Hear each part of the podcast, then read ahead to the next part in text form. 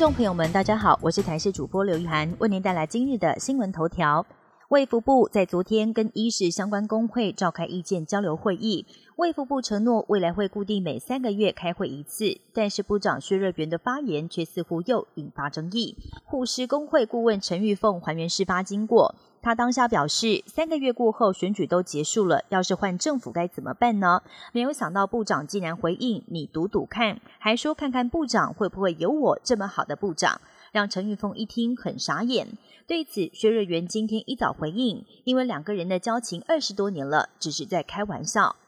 这两个星期日落时间都比较早，从十一月二十二号到十二月八号这段时间，日落时间都是傍晚的五点零四分左右。台北设立天文馆对此解释，因为受到地球自转倾角、还有椭圆形公转轨道以及地理位置差异等因素的影响，每年最早日落的日子大约会落在十一月底，而且在日落时候仔细观察，还有机会用肉眼看得见太阳黑子。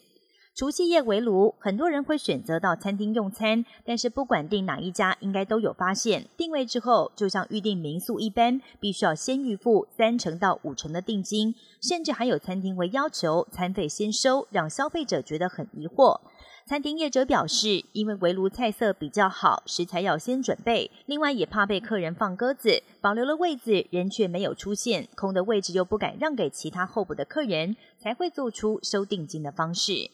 美国跟加拿大边界的尼加拉瀑布附近，在二十二号发生了离奇车祸，一辆车辆高速行驶，腾空飞起，接着撞击检查站，当场爆炸，起火燃烧。不但车内两个人死亡，还有一名边界检查官员因此受伤。经过调查后，排除是恐怖攻击。北韩宣称在二十一号成功将一枚侦察卫星送进轨道，而且已经开始运作了回传图片。领导人金正恩还检视了美军关岛基地的卫星影像。而此外，南韩宣布要终止九一九军事协议的部分内容之后，北韩除了进一步撕毁全部协议，在二十二号深夜更发射了弹道飞弹反击，但似乎是失败收场。